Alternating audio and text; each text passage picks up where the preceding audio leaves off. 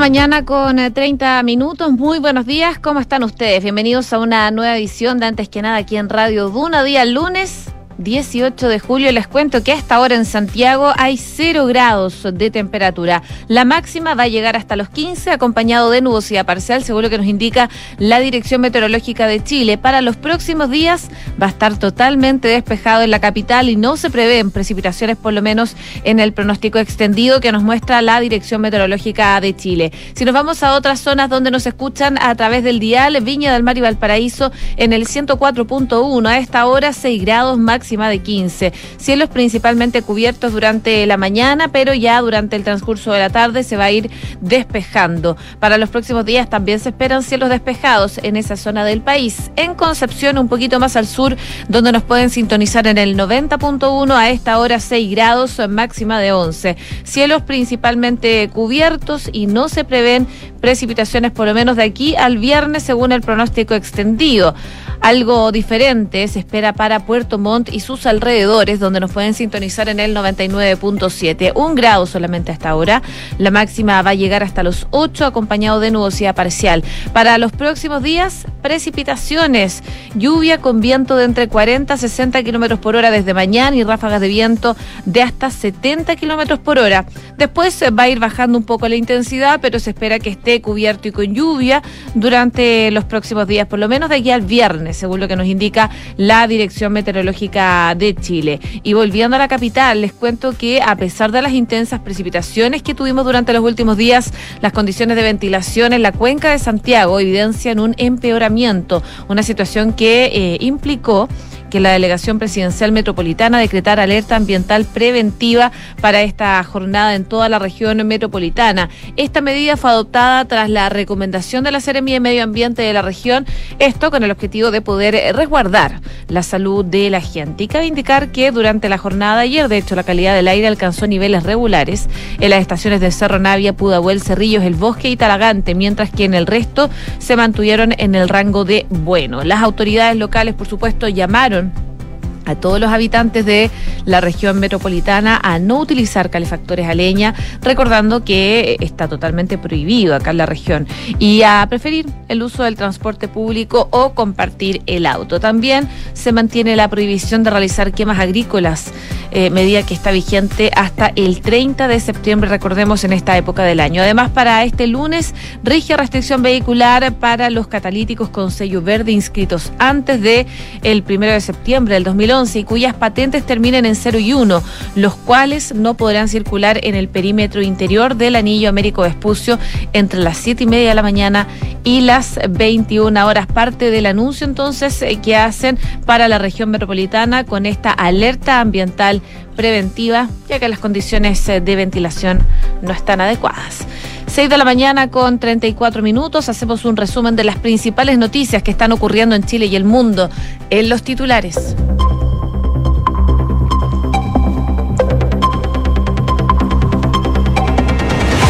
El Partido Socialista y la oposición emplazaron a la ministra Isquia Siches a decretar estado de excepción en los ríos.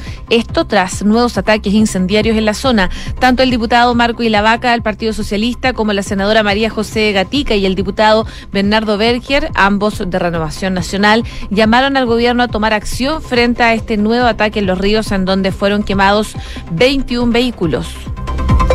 Según la última encuesta Academ, el 74% de los consultados está de acuerdo con que se inicie otro proceso que permita tener una nueva constitución en caso de ganar el rechazo.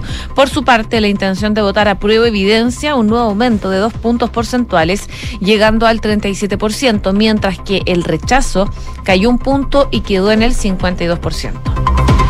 La confianza de los consumidores retrocedió en junio a su menor nivel desde octubre del 2021 por la mayor inflación. El IPECO de la Universidad del Desarrollo experimentó una caída de 6,9 puntos respecto al mes previo, con retrocesos en eh, la visión futura de la situación económica, de sus ingresos y del mercado laboral. La cantidad de personas aisladas por las nevadas y precipitaciones en la Araucanía se duplicó en al menos 24 horas, mientras que la noche del sábado la UNEMI reportaba 1.250 residentes con dificultad de acceso a dicha región. Al final de la jornada del domingo se contabilizó un total de 2.801 personas aisladas, de las cuales la mayoría pertenece a la comuna de Lonquimay, que casi triplicó el número del día anterior. La Asociación de Gendarmes calificó de insólita las medidas que frenan el uso del body scan en los centros penales, pero desde el Ministerio de Salud defendieron la decisión. El subsecretario de Redes Asistenciales indicó que este tipo de dispositivos puede acarrear problemas a la salud a largo plazo. En noticias internacionales, un nuevo tiroteo en Estados Unidos dejó tres muertos en un centro comercial de Indianápolis. El autor fue abatido por la policía. El individuo ingresó a Greenwood Park Mall eh, con un fusil y varios cargadores. Comenzó a disparar a personas, según lo que indicaron las autoridades. El presidente interino de Sri Lanka declaró estado de emergencia ante las manifestaciones populares y la crisis económica. El mandatario justificó la decisión por los eh, intereses de la seguridad pública, la protección del orden público y el mantenimiento de los suministros y servicios esenciales para la vida en la comunidad. En tanto, el Parlamento confirmó que el nuevo mandatario será elegido el 20 de julio por el legislativo. Y la Roja goleó a Bolivia en la Copa América Femenina. El conjunto dirigido por José Letelier consiguió su segunda victoria en el campeonato tras imponerse por 5 a 0 a la Verde. En la última fecha deberán jugarse todas sus opciones contra Colombia. 6 de la mañana con 37 minutos. Comenzamos la mañana informados en Antes que nada con Josefina Stavrakopoulos. Por supuesto partimos revisando informaciones eh, de esta jornada. Una de ellas tiene que ver con la coordinación que está teniendo el gobierno con el oficialismo. Hay un comité político que se va a realizar durante esta jornada, un comité político poco tradicional, en donde los ministros del presidente con los partidos de la Prueba Dignidad y del Socialismo Democrático se van a juntar. Eh, uno, porque la manera inédita, eh, la habitual cita se hará fuera de la moneda va a ser en, la comuna de Renca, no va a ser en el Palacio. Y segundo, porque va a ser el primero cara a cara eh, después de que eh, el presidente Gabriel Boric hablara sobre la opción de que ganara el rechazo. El jefe de Estado, eh, sin previo aviso a las coaliciones de gobierno, afirmó en una entrevista, recordemos, el viernes en Chilevisión, que en caso de que en el plebiscito del 4 de septiembre se imponga la opción del rechazo, va a enviar una reforma al Congreso para habilitar un nuevo proceso constitucional sus palabras remecieron el tablero político, pero además incomodaron también a eh, los propios personeros de gobierno, donde no todos compartieron el timing ni la decisión política, acusando una falta de coordinación y más grave aún, dicen, eh, los efectos negativos que puede tener esto para debilitar el apruebo, que según diferentes encuestas está por debajo del rechazo. Bueno, ese sería el tema obligado hoy día en este comité político y así también lo dicen algunos dirigentes. Algunos de ellos afirman afirman que em, no se van a inhabilitar en expresar sus dudas y preocupaciones respecto al escenario que abrió Gabriel Boric, mientras que otros pedirán mayor coordinación al comité político.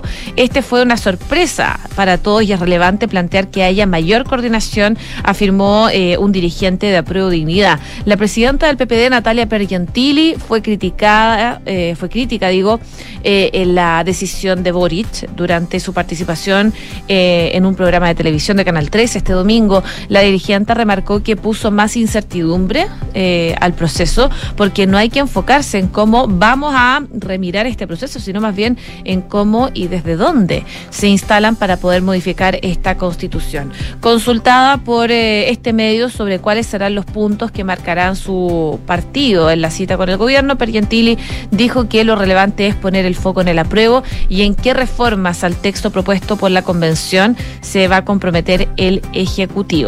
Su par del Partido Radical, Alberto Robles, en la misma línea asegura que siempre uno tiene que pensar en el plan A antes del plan B y por eso fue apresurado, dice, el planteamiento del de, eh, presidente Boric. Y en el socialismo democrático, varios dirigentes señalan en privado, por lo menos, que lo lógico sería un acuerdo convocando a un nuevo plebiscito para que la ciudadanía determine el mecanismo eh, que va a viabilizar un nuevo proceso y no que se replique una nueva convención constitucional, como lo dijo el presidente Gabriel Boric. El senador Fidel Espinosa del PS dice que optaría porque sea la ciudadanía que elija un plebiscito eh, cuál es el camino, que no sea ni el Parlamento, que no sean otras personalidades, sino que sea la propia ciudadanía la que determine si quieren una nueva convención o no. No obstante, él dice ser de la idea de que eso no implica obstacularizar los eh, cambios y transformaciones que tienen que seguir avanzando en el país. En la Pro Dignidad todavía hay miradas disímiles sobre si la decisión del mandatario de adelantar esta decisión previo al referéndum del 4 de septiembre, fue no una buena idea. La expresidenta de Revolución Democrática, Catalina Pérez, aseguró que no veía viabilidad política al escenario que planteó el presidente, mientras que eh, Convergencia Social y el Partido Comunista han respaldado al jefe de Estado. Así que son parte de las posturas que están teniendo diferentes personeros afines al gobierno del presidente Gabriel Boric de cara a esta reunión que van a tener este nuevo comité político, eh, por supuesto con el tema puesto en el plebiscito del 4 de septiembre. Y las opciones que barajan desde el gobierno y los aliados del gobierno, eh, si gana el rechazo o la prueba. 6 de la mañana con 41 minutos. Estás en Antes que nada con Josefina Stavrakopoulos. Duna 89.7.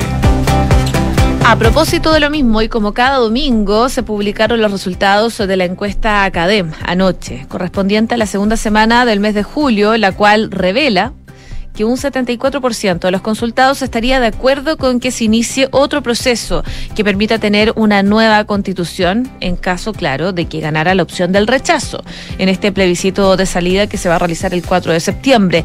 Por su parte, un 24% se demostró en desacuerdo con esa posibilidad. Las cifras se dan a conocer a pocos días de que el presidente Boric, como les comentaba, anunciara de que en caso de imponerse eh, la alternativa del rechazo en el plebiscito, convocará a un nuevo proceso proceso constituyente que deberá ser aprobado por el Congreso, situación que, claro, tensionó a Prueba Dignidad y al socialismo democrático y abrió un amplio debate en las filas del Ejecutivo. Quedan solo 49 días para esos comicios. La intención de votar a prueba a estos 49 días eh, evidencia un nuevo aumento esta vez de dos puntos porcentuales, llega al 37%, mientras que el rechazo cayó un punto y quedando en 52%. El sondeo de opinión reveló además que existe mucho o bastante interés en el proceso eleccionario que se avecina, lo que se plasma en el 69% contra el 21% que se mostró desinteresado. A su vez, el 90% tiene totalmente decidido que irá a votar en este plebiscito de salida respecto del 2% que no lo hará y además entre los sentimientos que produce la propuesta de nueva Carta Fundamental, La Esperanza registra un incremento del 35 a 39%, mientras que el temor o la preocupación cayó de 61 a 58%. Pese a lo anterior y sobre las expectativas del resultado del plebiscito, mm, no más bien del claro, del plebiscito de salida, el 52% de los consultados cree que va a ganar el rechazo, mientras que el 40% piensa que va a vencer el apruebo en caso de la aprobación del presidente Gabriel Boric, que también es algo que mide esta encuesta, en la segunda semana de julio esta medición dio a conocer que la aprobación a la gestión del mandatario consignó un alza de dos puntos porcentuales, subió a 38%, mientras que la desaprobación está en un 58%. En tanto, el, el respaldo al bono invierno 2022 que fue anunciado esta semana y que ya comenzó su proceso de pago, el 95% de los consultados supo o escuchó hablar del bono invierno, el 70% está de acuerdo con él y pese a ello, el 82% considera que es insuficiente estos 120 mil pesos que está entregando al gobierno. Además, el 43% no cree que el beneficio eh, no va a tener el efecto sobre la inflación, mientras que un 39% piensa que será negativo. Parte entonces de eh, las mediciones que da a conocer la encuesta CADEM entre el plebiscito de salida, la aprobación del presidente Gabriel Boric y los anuncios que ha hecho también el mandatario durante los últimos días. 6 de la mañana con 44 minutos. Estás escuchando Antes que nada con Josefina Stavrakopoulos en Duna. Y luego de los dos ataques incendiarios ocurridos durante la madrugada eh, en los ríos, una de la comuna de Mafil, eh, con 19 vehículos quemados y otro en Lanco, eh, con tres automóviles incendiados, desde el Partido Socialista y también por parte de la oposición emplazaron a la ministra del Interior, Isquia a que implemente un estado de excepción en la zona. El pasado jueves, la ministra Sichas, durante una reunión de coordinación, descartó una medida como esta en la región de los ríos, precisando que no existía un aumento significativo en los hechos de violencia en dicha zona, pero que Carabineros reforzará los puntos de control. Y en esa línea, desde el PS, el diputado Marco Ilavaca indicó que hace solo tres días la ministra Sichas descartó el estado de excepción en los ríos, según la misma. Eh, por no haber hechos que demuestren un aumento cuantitativo en los hechos de violencia en la zona. Hoy, 21 vehículos amanecieron quemados. Solicitaremos a la autoridad reconsiderar la situación. En la oposición, eh, diputados por la Araucanía también realizaron estos pedidos al gobierno. Lo mismo entre ellos hizo la senadora María José Gatica de Renovación Nacional. Escuchemos lo que dijo la senadora. Acabamos de tener dos atentados terroristas en una sola noche en la región de Los Ríos pero para el gobierno no es suficiente para que decreten el estado de excepción. La ministra de Interior, cómodamente instalada desde Santiago, no es capaz de ver la realidad que se vive en nuestro sur. El terrorismo está actuando libremente y se desplaza por los ríos, hoy día con la complicidad de este gobierno. A la senadora de Renovación Nacional también se suman desde la democracia cristiana. El senador Iván Flores emplazó al gobierno abordar los hechos de violencia con una nueva estrategia tras los ataques incendiarios, indicando que se debe adoptar medidas que hayan eh, o que vayan mucho más allá de imponer querellas criminales o establecer estados de excepción constitucionales y que no consigan encontrar responsables ni tampoco eh, descender la frecuencia de estos hechos delictivos. Finalmente, eh, sentenciaron diciendo que cuando uno revisa la historia de otros países, así comenzó la FARC, así comenzaron las guerrillas en otros países en Centroamérica. El gobierno no solamente puede intervenir decidiendo si aplicar o no el estado de excepción. Esto es mucho más complejo y más profundo, decía el parlamentario de la democracia cristiana. Así que parte de los pedidos que se le está haciendo al gobierno, producto de estos ataques, nuevos ataques incendiarios en la región de los ríos y parlamentarios están pidiendo al gobierno que tome medidas adecuadas a propósito de lo mismo. 6 con 47. Escuchas antes que nada con Josefina Stavrakopoulos. Duna. Y la Oficina Nacional de Emergencias emitió un reporte sobre la situación de las personas que se encuentran aisladas en la región de la Araucanía producto de las intensas nevadas y también las lluvias que se han generado durante los últimos días. Si bien en la última actualización publicada el sábado eran 1.250 quienes se encontraban en esa condición de aislados, ayer la cifra se incrementó más del doble. Llegó a 2.801 personas con dificultad de acceso. En la comuna de Siguen aisladas 96 personas, es decir, 24 familias, producto de la acumulación de nieve en algunos sectores de la región donde eh, personal municipal y de vialidad eh, trabajan en el despeje de las rutas. A su vez, continúan las labores en otras rutas hacia el sector de Reigolil eh, respecto a la situación en Curacautín. Las personas afectadas son 120, 30 familias en los sectores de Manchuria, Río Blanco, La Palma, Piedra Cortada, entre otras. En este evento trabajan funcionarios de la municipalidad y también otras personas para poder liberar a las personas que están eh, atrapadas. En su parte, eh, en la comuna de eh, Currarehue, continúa en condición de aislamiento 236 personas. La situación más crítica, de todas maneras, se registra en Lonquimay, donde se concentra la mayor cantidad de personas aisladas. El sábado se contabilizaron 768 personas, que equivalen a 192 familias, y el domingo aumentó casi el triple, llegó a 2.287 personas, 572 familias. Lo anterior ocurre debido a las intensas nevadas que se evidenciaron en sectores rurales eh, en, ese, en esa región. La comuna de Lonquimay se mantiene con alerta amarilla por el fenómeno meteorológico y funcionarios de la Municipalidad de Vialidad y de la Delegación Presidencial Provincial en coordinación con la ONEMI están llevando a cabo las labores correspondientes con apoyo. Eh, de máquinas para poder eh, liberar y despejar los caminos. En Pucón también se mantienen 28 personas afectadas debido a la acumulación de nieve en algunos sectores. En Vilcún también se contabilizaron dos personas aisladas. A los registros se suma eh, ayer por lo menos otras 32 personas residentes de la comuna de Villarrica, quienes permanecen aislados en los sectores de Pino Huacho y también de Boipir Seco. Finalmente se informa que los pasos fronterizos Pino Achado y, Calma continúan cerrados debido a las condiciones meteorológicas y por eso funcionarios también de vialidad siguen trabajando en las labores de despeje de las vías. Además, desde la Corporación Nacional Forestal de la CONAF, se adoptó como medida prevenir el cierre del Parque Nacional Villarrica como medida preventiva, por supuesto, producto de estas nevazones y estas lluvias que se están generando en esa zona del país. 6 de la mañana con 50 minutos. Estás escuchando Antes que nada con Josefina Stavrakopoulos en Duna.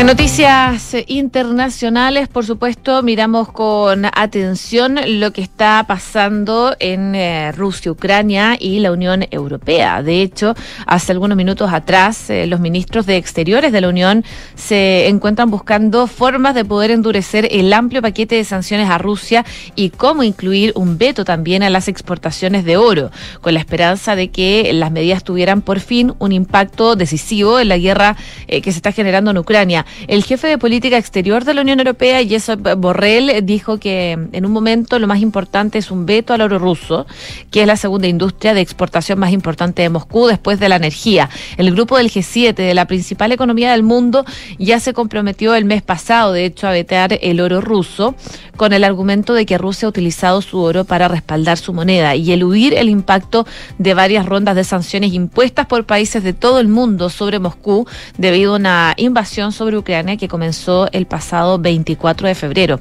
Los 27 ministros también evaluarán cómo pueden estrechar los controles sobre mm, las exportaciones de última tecnología a Rusia para una posible decisión durante esta semana. Además de las medidas restrictivas, también se espera que evalúen sus planes para aumentar la ayuda militar a Ucrania y recibirán aportes sobre las novedades del conflicto en una videoconferencia con el ministro ucraniano de Exteriores. Son parte de las medidas que están tomando y las decisiones que están tomando desde la Unión Europea a propósito de esta invasión rusa a Ucrania. De todas maneras, Vladimir Putin está buscando consolidar los lazos con Irán y con Turquía en un raro viaje al extranjero. Las visitas del presidente ruso reflejan la importancia que otorga a mantener la influencia de Moscú en Medio Oriente y por supuesto vamos a tener novedades durante esta jornada de ese viaje que está realizando Vladimir Putin.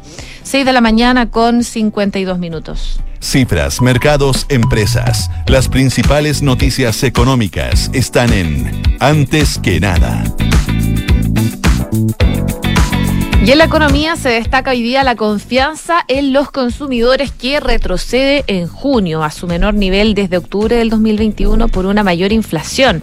Claro, la confianza de los consumidores está notando una baja en junio, eh, arrastrada principalmente por las perspectivas futuras en medio del aumento de la inflación, los menores salarios y un empeoramiento del mercado laboral. Así lo muestra el último índice de percepción del consumidor elaborado por el Centro de Estudios en Economía y Negocios de la Universidad del Desarrollo el cual arroja que en junio la confianza de los consumidores tuvo un alza de 18 puntos respecto del mismo mes del año anterior, pero una caída de 6,9 puntos respecto al anterior, llegando a 96,9 puntos eh, su menor nivel, de hecho, desde octubre del año pasado. Esta es la segunda caída mensual consecutiva del indicador, el que ya está eh, sintiendo los efectos de la mayor inflación, el enfriamiento del mercado laboral y una economía que se comienza a desacelerar en relación a las fuertes alzas tras la pandemia. La noticia económica vigente durante el mes fueron mixtas, por supuesto, por la confianza de los consumidores. El IMASEC de abril aumentó 6,9% en 12 meses. Por otro lado, el índice de actividad del comercio aumentó 4% en abril, con lo que sumó una caída de 1,3% en 12 meses. Y respecto de la inflación, el IPC aumentó en 1,2% en abril, acumulando un crecimiento de 11,5% en 12 meses, el cual ya va en 12,5% con datos de junio. Y entre los factores que determinan los ingresos de los hogares, la tasa de desempleo aumentó a 7,8% en el trimestre terminado en mayo, mientras que el índice real de remuneraciones de de abril disminuyó un 0,8% durante el mes acumulado en un retroceso de 2,3% en un año. El IPECO se construye en base a un índice de coyuntura sobre el presente y otro de expectativas hacia adelante. De acuerdo al informe respecto al mes inmediatamente anterior, la percepción del presente aumentó marginalmente 0,6 puntos hasta los 147,1 puntos. Con esto registró su tercera subida consecutiva, pero está lejos del pic de diciembre. Parte de las novedades que trae entonces la confianza de los consumidores que retrocede durante el mes que recién pasó, el mes de junio. Y también, en otras novedades económicas, les cuento que eh, los inmigrantes ya son casi el 11% de los afiliados de las AFP. Los venezolanos y los colombianos están liderando estas nuevas incorporaciones en los últimos 12 meses. Entre los afiliados eh, inmigrantes que se incorporaron a las AFP entre marzo del 2021 e igual mes de este año, eh, los peruanos subieron del cuarto al tercer lugar por nacionalidad, desplazando a los haitianos. Ya son 1,2 millones los afiliados de AFP de nacionalidades eh, distintas a los chilenos. Eh, hace cinco años, de hecho, eran solo el 3% y ha crecido notablemente este porcentaje. 6 de la mañana con 55 minutos. Y como siempre hasta ahora les cuento que sabías que puedes comprar de forma anticipada los servicios funerarios de María Ayuda. Entrégale a tu familia la tranquilidad que necesitan y estarás apoyando a cientos de niños de la Fundación María Ayuda. Convierte el dolor en un acto de amor. Cotiza y compra en www.funerariamariaayuda.cl. Y en consorcio, proteger a todos los que trabajan contigo es posible. Contrata ahora el seguro obligatorio COVID-19 por solo 3.800 pesos de forma rápida y segura entrando en consorcio Bien, a continuación, Duna en punto junto a